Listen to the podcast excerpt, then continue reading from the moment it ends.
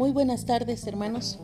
Es un gusto poder saludarles a través de este medio y seguir compartiendo con ustedes esta serie sobre el libro de Levítico.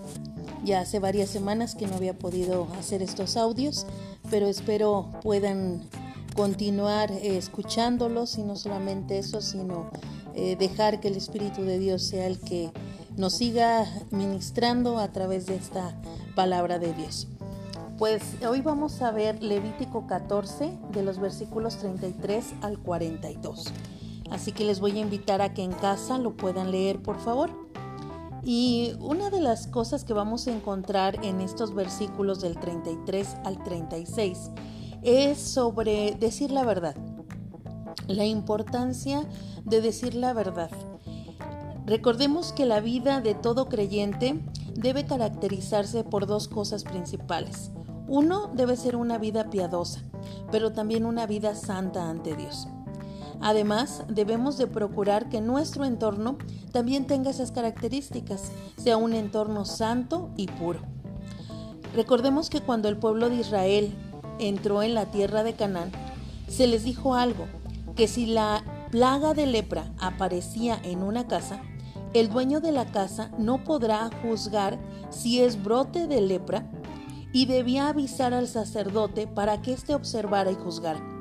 El sacerdote mandará desocupar la casa antes de ir a examinarla, para que no sea contaminado todo lo que está en la casa. Asimismo, hermanos, el cristiano debe de cuidar no solamente su higiene personal, sino también el aseo de su entorno. Además, recordemos que solamente Dios puede juzgar la pureza o impureza de nuestras vidas. Los hombres de fe le confiesan todo pecado a Dios y esperan con humildad su juicio y a través de la sangre de Cristo su perdón, como lo dice Primera de Juan 1:9. Es importante preguntarnos si somos personas ordenadas que mantienen un ambiente limpio y sano y cuando surge un problema, lo resolvemos en base a nuestra propia experiencia o buscamos la ayuda de Dios. En esto debemos de reflexionar. La siguiente parte de este versículo, del 37 al 42, nos va a hablar sobre el diagnóstico que hacía el sacerdote. Recordemos que todo creyente debemos de estar alerta y mantenernos alejados de un ambiente pecaminoso.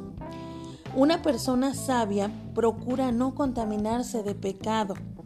El sacerdote entonces, eh, hablándolo en el texto bíblico, examina la casa y si ve manchas verdosas o rojizas en la pared y la superficie está más hundida, cerrará la casa por siete días, luego volverá a examinar.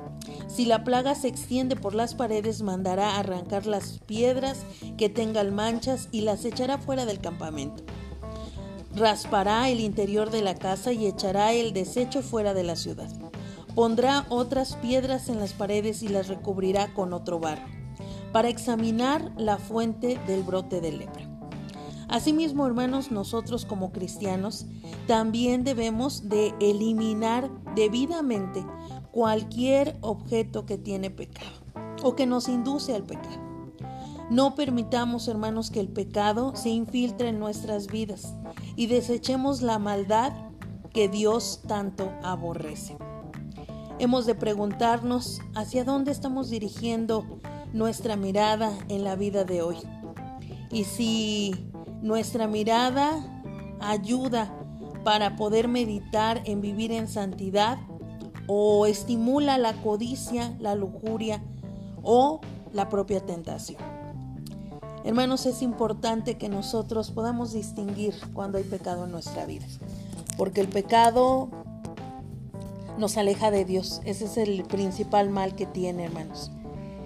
Debemos de reconocer siempre, debemos de estar atentos ante el pecado.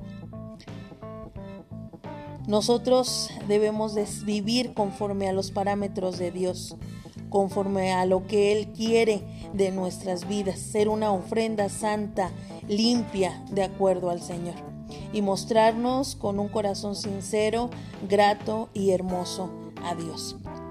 Ojalá, hermanos, cuando escuchemos, veamos algún pecado, aprendamos a darle el cauce correcto y dejar que la sangre de Cristo sea la que limpie y transforme completamente nuestras vidas. Que Dios les bendiga hermanos y espero encontrarles el día de mañana a través de este medio.